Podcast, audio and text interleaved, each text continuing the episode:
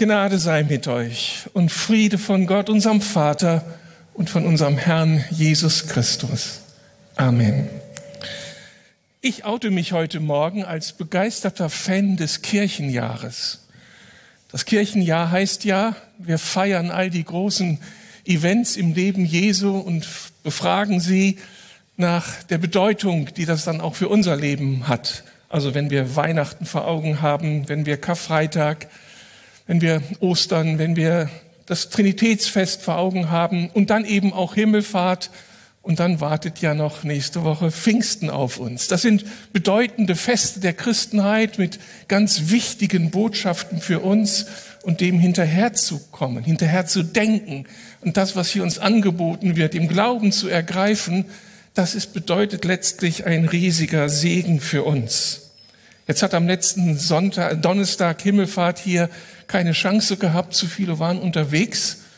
Und darum möchte ich das heute nachholen, diese Botschaft des Himmelfahrtsfestes, weil es eine faszinierende Botschaft ist, die sich mit diesem Tag, mit der Rückkehr Jesu in die Welt Gottes verbindet. Wer sich darauf einlässt, auf die Himmelfahrtsbotschaft, wird entdecken, dass das Leben mit Gott, das Christsein in diesen Tagen, in dieser Welt alles andere als langweilig ist und unbedeutend. Himmelfahrt fügt unserem Leben weite Tiefe und eine unglaubliche Relevanz hinzu, wenn wir uns darauf einlassen. Himmelfahrt, das ist der Tag einzigartiger Horizonterweiterungen. Und in meiner letzten Predigt hier vorne da habe ich ja so ein bisschen mein Vermächtnis euch gepredigt unter der Überschrift von der Enge in die Weite. Und das toppe ich jetzt noch einmal mit der Himmelfahrtsbotschaft, weil hier eine Weite sichtbar wird, die wirklich unglaublich ist. Und unglaublich sind dann auch die Herausforderungen, die mit dieser Weite verbunden sind weil wir gerade das Markus-Evangelium ja miteinander lesen, habe ich das dann auch ähm, wahrgenommen und möchte euch aus Markus 16 die Himmelfahrtsbotschaft lesen, die Verse 15 bis 20. Danach sagte Jesus zu seinen Jüngern, geht in die ganze Welt und verkündet der ganzen Schöpfung das Evangelium. Wer glaubt und sich taufen lässt, wird gerettet werden. Wer aber nicht glaubt, wird verurteilt werden. Folgende Zeichen werden die begleiten, die glauben. In meinem Namen werden sie Dämonen austreiben. Sie werden in neuen Sprachen sprechen. Wenn sie Schlangen anfassen oder ein tödliches Gift trinken, wird ihnen das nicht schaden. Kranke, denen sie die Hände auflegen, werden gesund werden. Nachdem Jesus, der Herr, zu ihnen gesprochen hatte, wurde er in den Himmel aufgenommen und setzte sich an die rechte Seite Gottes. Sie aber, die Jünger, gingen überall hin und verkündeten das Evangelium. Und der Herr wirkte mit und bekräftigte das Wort durch die Zeichen, die die Verkündigung begleiteten. Soweit Gottes Wort. Ich denk, entdecke in diesem Text drei große zentrale Aussagen, quasi drei Horizonterweiterungen für uns. Die erste Horizonterweiterung habe ich überschrieben, gesandt in die ganze Welt. Nach seiner Auferstehung von den Toten hatte Jesus noch einige Wochen mit seinen Freunden und Nachfolgern Zeit verbringen können, um sich dann am letzten Tag mit ihnen wie mit einem Paukenschlag zu verabschieden. Vers 15. Danach sagte Jesus zu seinen Jüngern, geht in die ganze Welt und verkündet der ganzen Schöpfung das Evangelium. Was für eine Erfahrung für die Freunde Jesu. Bis zu diesem besagten Tag war ihr Lebenshorizont sehr eingeschränkt. Sie kannten quasi nur den Raum um den See Genezareth und vielleicht noch den langen Weg nach Jerusalem in die Hauptstadt, aber das waren dann schon die Grenzen, die ihnen mitgegeben waren. Mehr kannten sie nicht von der Welt. Und jetzt werden sie in die ganze Welt gesandt. Was für ein Schock. Stell dir vor, die Person, die, der du am meisten vertraust, klopft bei dir an und eröffnet dir, dass du berufen bist, in wenigen Wochen eine der SpaceX-Raketen von Elon Musk zu besteigen, um an einer Mars-Mission teilzunehmen. So ungefähr wird sich das damals angeführt haben. Denn die Leute hatten keinen kein Reiseführer, kein Internet, mit der sie sich hätten vorbereiten können. Unbekanntes Terrain. Und Jesus mutet diesen einfachen Leuten vom See Genezareth genau das zu, in unbekannte Welten aufzubrechen mit einer riesigen Mission. Aber so ist das eben, wenn wir mit Jesus unterwegs sind. Mit ihm zu leben bedeutet Horizonterweiterung, Abenteuer, das Unmögliche wagen. Und das ist mein Lebenszeugnis. Von der Enge in die Weite hatte ich es ja vor zwei Jahren genannt. So habe ich es erlebt. Als Jesus in mein Leben kam, ich mit ihm unterwegs war, immer wieder Neues entdecken, aufbrechen zu neuen Ufern, Neues zu wagen. Und dass ich jetzt als berendeter Pastor immer wieder Neues wage, die Geschichte hört nicht auf. Das macht unser Christsein aus. Das macht Glauben und Nachfolge Jesu aus. Jesus oder der Vater im Himmel nimmt uns mit auf seine Reise oder noch, um es noch konkreter zu sagen, auf seine Sendung. Er nimmt uns mit in seine große Mission, die Gott selbst definiert hat für diese Welt. Die Bibel berichtet uns, dass Gott eine Mission für diese, seine Schöpfung, für die seine, diese seine Welt verfolgt. Er will das, was unter uns Menschen verrückt ist, wieder gerade rücken, ins Lot bringen. Er will Frieden ermöglichen, wo Unfriede herrscht, Gerechtigkeit wirken, wo Ungerechtigkeit an der Tagesordnung ist. Er will dem einsamen Wanderer, Mensch genannt, auf der Suche nach Sinn und Bedeutung seines Lebens wieder Heimat geben. Er ruft die Menschen zurück in sein Vaterhaus. Er will die Verlorenen retten. Und dazu sandte er immer wieder Menschen aus. Er sandte die Propheten aus, dass sie nach Israel gingen, dass sie nach Ninive gingen, eine gottlose Stadt, um ihnen etwas von der Liebe Gottes zu, zu sagen. Er sandte Israel, sein Volk, zu den anderen Völkern, um sie eifersüchtig zu machen darauf, dass Israel einen Gott kannte, der den großen Unterschied machte. Gott sandte Jesus, um uns die Tür aufzumachen, um allen Menschen die Tür aufzumachen zum Vaterhaus Gottes, wo wir keine Ahnung hatten und keine Möglichkeit hatten, dieses Vaterhaus kennenzulernen.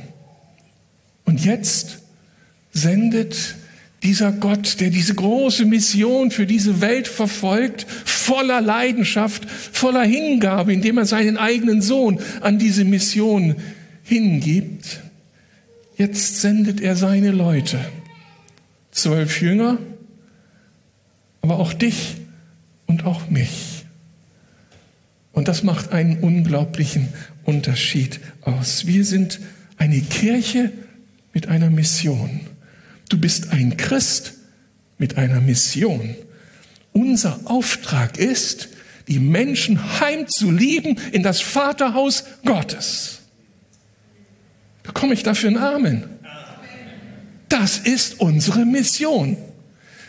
Unser Christsein erschöpft sich nicht mit einem schönen Sonntagmorgen-Gottesdienst, mit einer wunderbaren Kleingruppe am Dienstag oder Mittwoch. Das ist alles nur Auftakt. Das ist ein Appetizer. Das ist die Ermutigung für das ganz andere. Christsein heißt, mitten in der Welt unterwegs zu sein. Und das in der Mission Gottes, nicht in eigenem Namen, weil wir so toll sind, sondern weil Gott diese Welt liebt, weil er diese Mission in Gang gebracht hat. Und dass du hier sitzt, ist nur dadurch möglich geworden, dass da Menschen waren, die das verstanden haben und die es dir weitergegeben haben. Hätte es sie nicht gegeben, würdest du nicht hier sitzen. Diese Mission Gottes zu teilen heißt dann für die einen, die Koffer zu packen und zu verreisen, wie Petra Marek, die nach Kambodscha gegangen ist und ihr ganzes Leben dort den Teenagern widmet, als Teil der Mission Gottes. Es hat Tine Bach vor Jahren in den vorderasiatischen Raum gebracht, um dort in Flüchtlingslagern zu arbeiten und die Liebe Gottes irgendwie greifbar werden zu lassen. Andere zieht es in diesen Wochen in die Ukraine, weil sie gar nicht anders können, als zu helfen und zu unterstützen. Und das nicht aus einem allgemeinen Weltschmerz, sondern weil sie sich als Gesandte erleben. Ich bin doch beschenkt von meinem Gott. Und das muss doch denen gesagt werden, denen das Wasser bis zum Heil steht, die jetzt sowas von entmutigt sind. Wieder andere ziehen innerhalb Berlins um, weil sie helfen wollen, neue Gemeinden zu gründen oder einen diakonischen Dienst aufzubauen. Und noch einmal andere entdecken auf einmal ihr Berufsumfeld als den Ort, an dem sie nicht nur Geld verdienen sollen und vielleicht Karriere machen, sondern an den sie gesetzt sind von Gott, damit dieser Herzschlag Gottes, die Menschen heimzulieben ins Vaterhaus, damit das dort im Berufsumfeld gelebt wird durch Menschen, die es einfach begreifen. Ich bin eine Gesandte. Ich bin ein Gesandter. Dabei formuliert Jesus in seiner Ansprache an seine Freunde sehr signifikant, geht in die ganze Welt und verkündigt der ganzen Schöpfung das Evangelium. Das wird im Griechischen besonders herausgestellt. Und diese Formulierung hat es uns damals vor zwölf, nee, vor über 22 Jahren angetan bei der Gründung von Gemeinsam für Berlin, als wir Christen aus ganz Berlin sammelten, um dieser Stadt zu helfen, in ihre Berufung zu kommen, um ihr zu helfen, zu erkennen, was die Potenziale Gottes für diese Stadt bedeuten können. Zusammen mit anderen Aussagen des Neuen Testaments, des Neuen Testamentes entdeckten wir, dass unsere Mission als Christen in Berlin eine ganzheitliche Mission ist. Das ganze Evangelium der ganzen Stadt ganzheitlich. So haben wir damals formuliert. Und das hat in mir, das hat unter uns richtig Energie und Begeisterung freigesetzt. Wir machen keine halben Sachen. Da ist eine Botschaft, die den Menschen gesagt werden muss, müssen, eine Botschaft, die gesagt werden muss und die wir nicht verkürzen dürfen. Das ganze Evangelium soll gepredigt werden und nicht nur Teile, weil wir uns dem Zeitgeist angepasst haben. Und die ganze Welt soll es hören, alle Generationen, alle Nationen, alle Hautfarben, unterschiedslos. Jeder soll es hören. Du bist geliebt von Gott. Und wir wollen es ganzheitlich tun.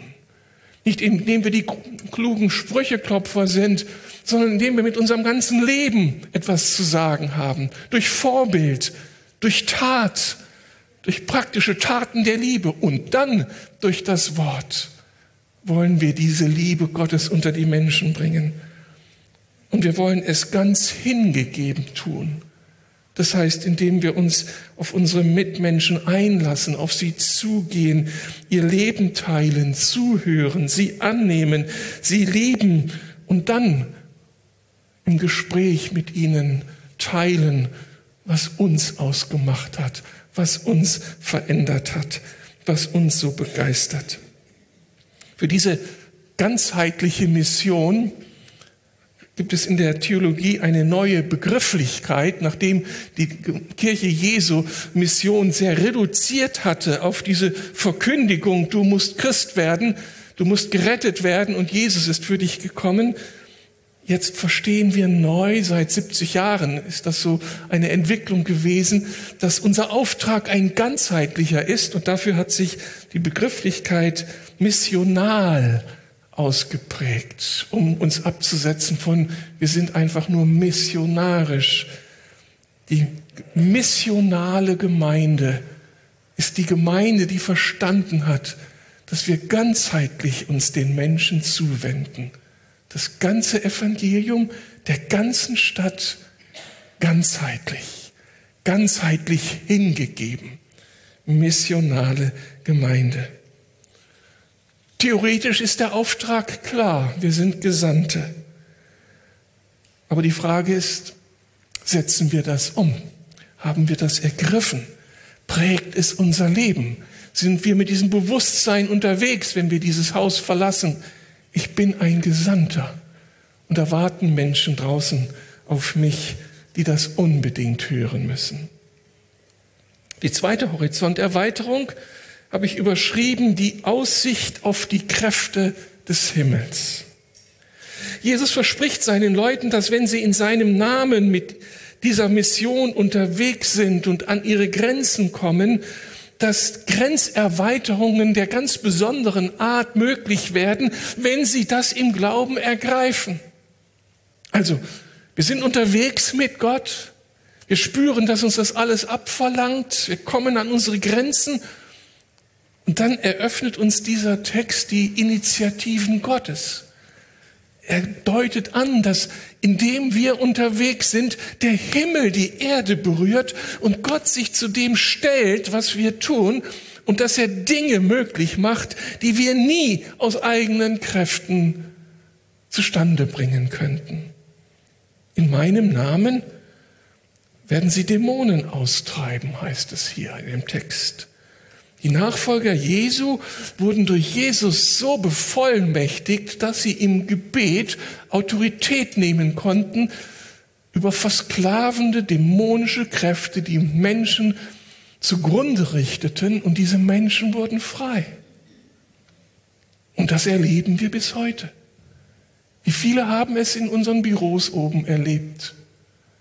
Die Kraft Jesu hat sie frei gemacht von so vielen dämonischen Bindungen. Heute noch. Sie werden in neuen Sprachen sprechen. Am Pfingsttag erlebt das Petrus. Er predigt vor 3000 Menschen auf Hebräisch. So viele verstanden ihn nicht, weil sie kein Hebräisch gelernt hatten. Und dann geschieht dieses Sprachenwunder. Sie verstehen ihn doch. Gott schafft es, unsere sprachlichen Grenzen zu erweitern und Wunder zu tun. Ein Freund von mir aus der Schweiz wurde berufen zu einem internationalen Dienst unter jungen Menschen und war jetzt unterwegs und konnte kein Englisch. Und in seiner Verzweiflung, er spürte sich gerufen und gesandt, bat er Jesus.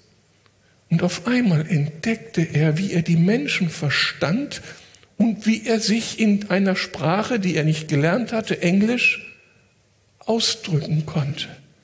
Ihm war das zugefallen von Gott. Als er mir das erzählte, habe ich ihn sofort für mich beten lassen. Das ist doch was, keine Vokabeln lernen zu müssen, keine grammatischen äh, Konstruktionen, einfach loslegen können. Er hat wirklich wie ein Weltmeister gebetet, aber es hat nicht gefruchtet.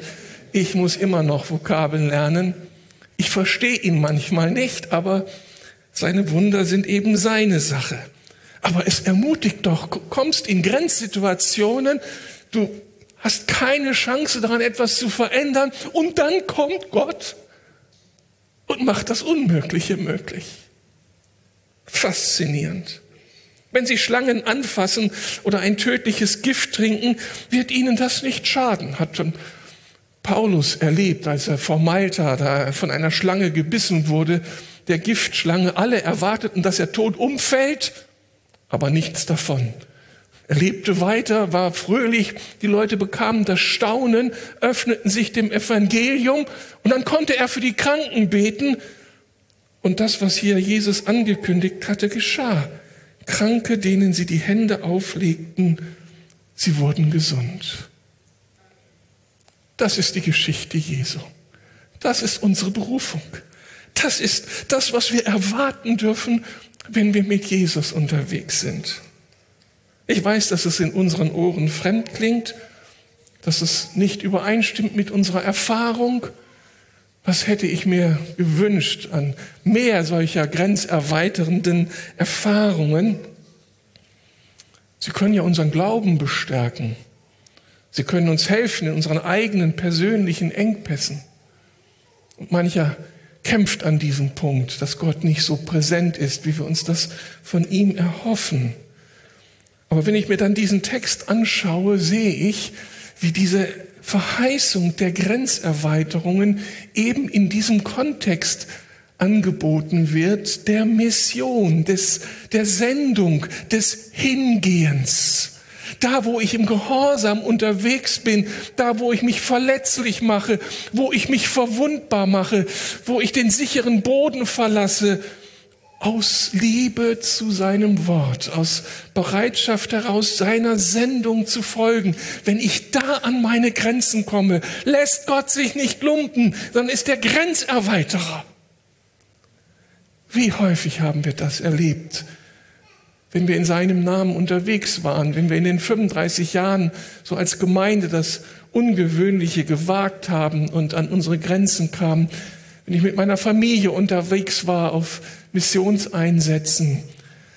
Die Zeit der Wunder, das war die Zeit, wo wir unterwegs waren für Gott und an unsere Grenzen kamen. Und jedes Mal, wenn wir nach Hause kamen, hatten wir so viel zu erzählen von der Größe Gottes. Dritte Horizonterweiterung, ein Blick hinter den Vorhang in die Welt Gottes. Da heißt es bei Markus, nachdem Jesus, der Herr, zu ihnen gesprochen hatte, wurde er in den Himmel aufgenommen und setzte sich an die rechte Seite Gottes. Wow. Unsere Welt wird gerade von tiefen Krisen geschüttelt. Überall macht sich ein Gefühl der Ohnmacht breit. Angesichts der Kräfte der Natur, die sich nicht einfach beherrschen lassen, angesichts der Abgründe, die sich auftun, wenn wir die Mächtigen dieser Welt anschauen. Wem kann man noch vertrauen? Macht korrumpiert, beutet Menschen aus, ja geht über Leichen. Wo gibt es Hoffnung?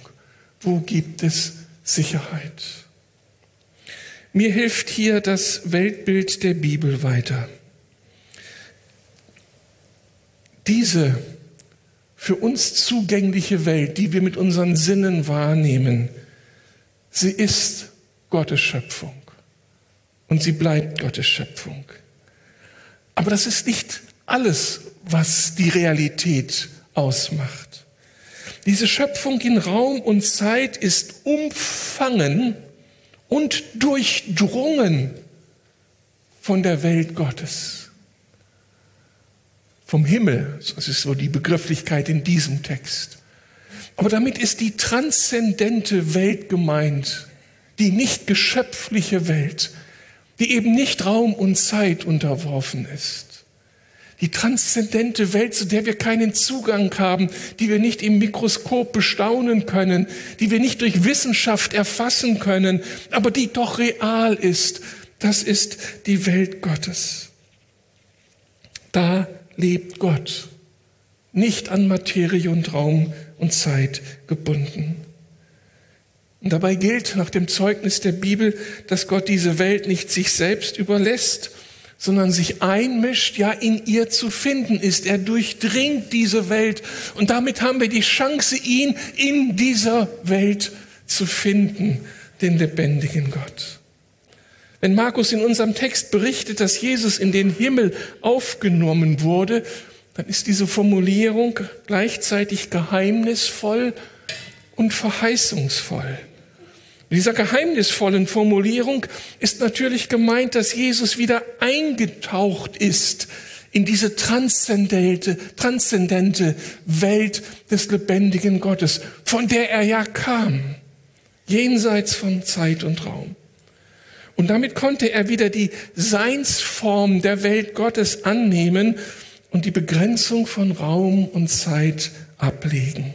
Und damit ist jetzt möglich geworden, was er seinen Leuten verheißen hat. Ich bin bei euch alle Tage bis an der Weltende. Ob du Paulus in Rom sitzt oder ob du Petrus irgendwo in Afrika unterwegs bist oder du Andreas in, in äh, Indien, wo ihr auch immer unterwegs seid, ich bin da. Weil unser Herr nicht an Raum und Zeit gebunden ist, sondern Teil der Ewigkeit ist, die diese Welt umgibt und sie durchdringt. Er ist präsent.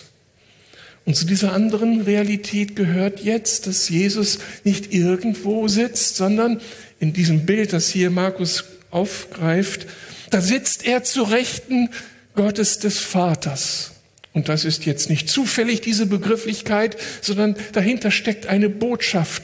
An der rechten Seite des Vaters, an der rechten Seite eines Königs saß der vom König autorisierte, der Chef, von dem jetzt die ganze Herrschaft ausging. Und wenn Jesus an der rechten Seite des Vaters sitzt, dann heißt das, dass Jesus der Herr ist, dass ihm die Autorität übertragen wurde, dass er der Kyrios ist, der griechische Begriff für Herr, und das heißt, die letzte Instanz ist.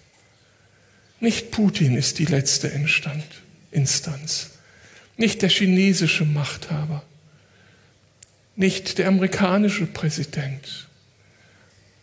All das sind Spielfiguren, die meinen, Macht zu haben. Aber der, der das Sagen hat, im allerletzten ist Jesus der Herr.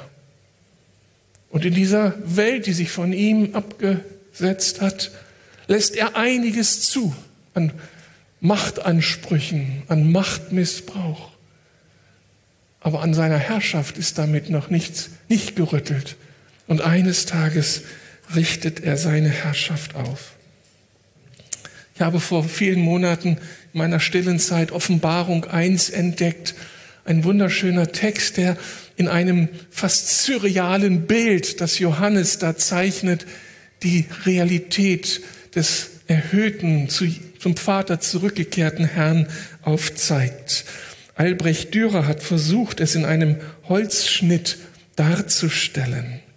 Auf diesem Holzschnitt sieht man Jesus auf einem Thron, voller Macht und Autorität. Sein Wort hat Gewicht angedeutet durch ein Schwert, das aus dem Mund Gottes hervorkommt. Wenn Jesus spricht, dann geschieht das, was er sagt. Sein Wort hat Autorität. Um ihn herum stehen sieben Leuchter. Und diese sieben Leuchter stehen für die Gemeinden aller Zeiten, die um Jesus herum gruppiert sind. Ist das nicht ein schönes Bild? Wir als Lukas-Gemeinde mit den vielen anderen Gemeinden weltweit um Jesus herum gruppiert, der der Herr ist, der das letzte Wort spricht, der in unserem Leben der Herr ist, in dieser Welt der Herr ist. Und dann seht ihr noch die rechte Hand mit sieben Sternen. Und diese sieben Sterne, das sind die Menschen, die in den Gemeinden Verantwortung tragen, die das Wort Jesu hören und es der Gemeinde weitergeben. Und damit wird deutlich, wie Jesus Leiterschaft in der Gemeinde sieht, als autorisierte Leiterschaft von ihm als Leiterschaft, die in ihm geborgen ist und die jetzt im Sinne Jesu Verantwortung nehmen soll für die Gemeinde. Johannes, der das sieht, ist so überwältigt von dem, was Jesus hier darstellt, dass er gar nicht kann. Er fällt lang hin, er kniet dann vor Jesus und dann diese wunderschöne Szene in Offenbarung 1 beschrieben dann steht Jesus vom Thron auf, tritt auf Johannes zu, legt ihm seine rechte Hand auf die Schulter und sagt, fürchte dich nicht, Friede sei mit dir. Der große Jesus in all seiner Autorität kommt und spricht uns seinen Frieden zu. Was für eine Horizonterweiterung, was für eine gute Nachricht in diesen aufgewühlten Tagen. Jesus, der Herr der Kirche, der Herr dieser Welt hat das letzte Wort. Er hat das Sagen. Und er schreibt in den Wirren der Weltgeschichte seine Heilsgeschichte. Wenn wir, mit, um, wenn wir mit ihm unterwegs sind, wenn wir als seine Botschafter auftreten, dann immer im Vertrauen darauf, wir sind Teil dieser großen Mission Gottes unter dieser Herrschaft Jesu. Wir warten darauf, dass er uns seine Ressourcen anvertraut, wenn wir an unsere Grenzen kommen. Er ist seiner Gemeinde so nahe. Bleibt die Frage, wie seine Gemeinde darauf reagiert. Die Freunde Jesu, die das damals hören mussten aus dem Mund Jesu, fanden ihre Antwort. Sie aber gingen überall hin und verkündeten das Evangelium. Die Freunde Jesu gingen damals tatsächlich los. Die einen bestiegen ihre Esel oder Kamele, die anderen bestiegen Schiffe. Und überall, wo sie hinkamen, wurde von der Liebe Gottes geredet. Aber mehr, Markus berichtet dann, der Herr wirkte mit und bekräftigte das Wort durch die Zeichen, die die Verkündigung begleiteten. Taucht ein ganz interessanter Begriff auf. Synergeo. Der Herr wirkte mit ihnen mit. Fast so, als würde der Herr sagen, ich bin euer Mitarbeiter. Ich weite eure Grenzen. Sagt mir, was ich tun soll. Ich bin Teil eures Teams. Ist das nicht wunderbar? Wenn ich unterwegs bin für Jesus, ich bin in allen Teilen Deutschlands unterwegs und wenn ich am Freitagmorgen meinen Koffer packe, um mich in den Zug zu setzen, dann in dem Bewusstsein, ich bin Teil der Mission Gottes. Und mein Herr ist mit mir. Er wirkt mit mir mit. Ich muss mir keine Sorgen machen. Alles, was geschehen soll, er sorgt für mich. Aber was machen wir jetzt mit der Staffel, die uns überreicht wird, heute auch hier im Gottesdienst. Was machst du damit? Jeden Tag um 10.02 Uhr klingelt meine iWatch, also diese modernen Uhren. Da ist ein Wecker eingebaut und wenn diese Uhr klingelt, werde ich an Matthäus 10, Vers 2 erinnert. Da sagt Jesus, bittet den Herrn der Ernte um Arbeiter in der Ernte, denn das Feld ist reif zur Ernte. Außerhalb des Bildes gesprochen, da warten draußen Millionen, die noch nichts von der Vaterliebe Gottes kennen. Bittet um Menschen, die sich meiner Mission anschließen, die mit ihrem Leben, mit ihren Taten, mit ihren Worten Träger dieser Botschaft sind. Und jedes Mal, wenn die Uhr klingelt, setze ich mich kurz hin und bete für die Gemeinden, die ich begleite. Herr, setz da die Mitarbeiter frei. Hier ein Pastor oder eine Pastorin. Hier neue Leute für die Anbetung. Denn das dürfen wir von ihm, dem Herrn der Kirche, erbitten. Vielleicht bist du die Gebetserhörung, wenn ich für die Lukasgemeinde bitte um solche Mitarbeitenden.